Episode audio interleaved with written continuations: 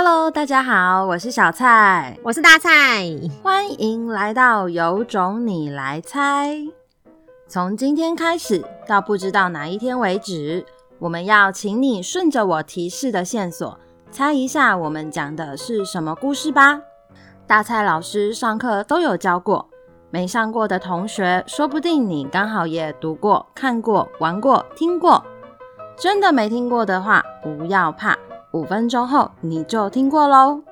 总之，不管你从哪里来，有种你就跟着我们给的线索猜一猜吧。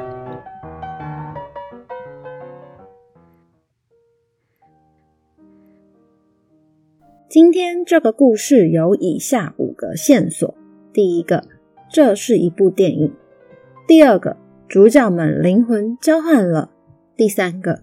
这堂课跟三一一大地震有关。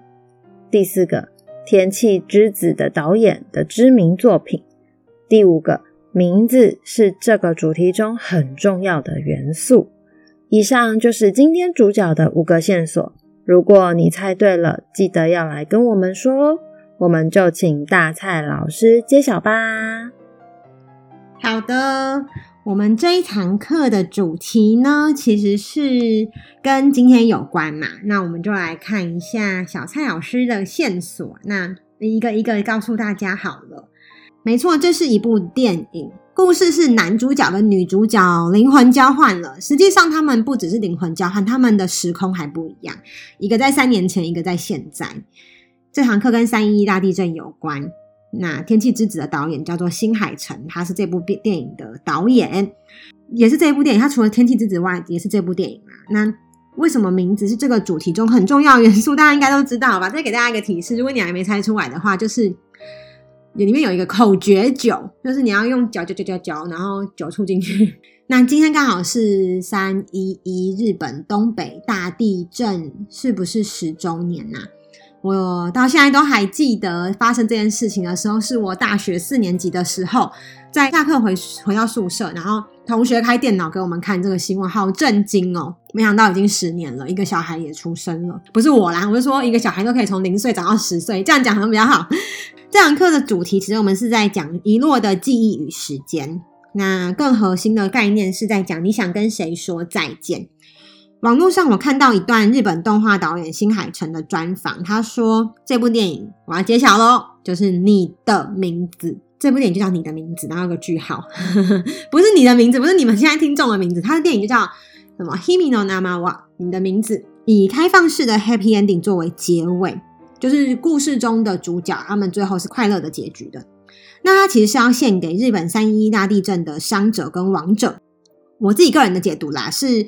这其实是新海诚的温柔，因为电影里面呢，男主角他就是很激烈的想要救回那个跟他灵魂交换的女主角，让我们可以感受到所谓新海诚想要表现的，就是以强烈思念挽回过去，其实是可以实现的，只要有牵绊，我们不会受限于时空，有一天你一定会跟那个曾经跟你说再见的人事物，在某一个地方相遇。因为三一一大地震，就是很多人他们被迫跟他们的挚爱道别，那个那个突然间实在是太撕心裂肺了。所以如果有机会，你抱持着这样的念想的话，你可能不会这么的孤单跟绝望的活在世界上。突如其来的天灾，可能在我们毫无准备之下就夺走最重要的一切。那我就是在上这堂课的时候，重新的应该怎么讲？其实就是疗愈我自己，因为那个时候大概上这堂课前两年，我的从小陪我长大的狗就叫妞妞去世了。然后，嗯、那时候也觉得说怎么办？我们在什么时候会相遇？什么在？可是我们我就会担心说，下一次相遇的时候，我会认得出来它吗？然后我们两个形态已经可能都不是，它也不是妞妞，我也不是我自己了，等等等的。那种感觉就是很难具体的形容，很伤心。然后我也觉得说，有时候你不是真的想要把它换回来，你不是在想，我不是真的想要妞妞回来，不是想要换回王者，而是想要再有一次机会，好好的跟他道别。但是如果真的可以换回，谁会说不要？哈哈哈。所以这堂课我们选的主题其实是教学学生写的作文是再见叉叉叉，嗯，就是请学生写下最想再见的对象，可能是一个人、一段经验、一件事情。譬如说，再见三岁的我，或是再见抽象的事情，再见单纯的时光，再见啰嗦的大人，再见我的小车车，等等等。其实再见是一个很有意思的词哦，它同时代表了道别跟下次还要见面的双重意涵。我们小时候不是都会说老师再见，大家在明天见什么的，然后就会有人在那边附和说再也不要见之类的。所以男主角因为不想跟女主角说再见，想尽办法挽回过去，想尽办法再见到女主角一面。或许只是不一定是真的，他很想再抱住她或什么，他只是还要解决心里的那个疑惑，就女主角去哪了，好想要好好跟她道别，因为。骤逝或骤然的消失，其实是最大的问号。那个问号是会缠着你的内心的。你有没有认真的跟生命中每段时间遇到的人事物好好道别呢？其实那时候在上这堂课的时候，二零一九年，谁会知道 二零二零年一整年大家都在跟生命中很多重要的事情道别？因为武汉肺炎嘛。现在看就会觉得很可以理解啦。我们都要把握当下，每一次的再见都是要好好的说，或者。是每一次再也不想要见一个人，也可能可以好好的表达，不一定就是不把自己的话讲完就消失。那我们就是请学生写说，如果有机会可以好好再见，他要跟谁再见，或是要跟什么东西再也不要见。我觉得这个题目很有趣，因为你可以有，你可以写你很想见的东西，你也可以写你很很不想见的东西。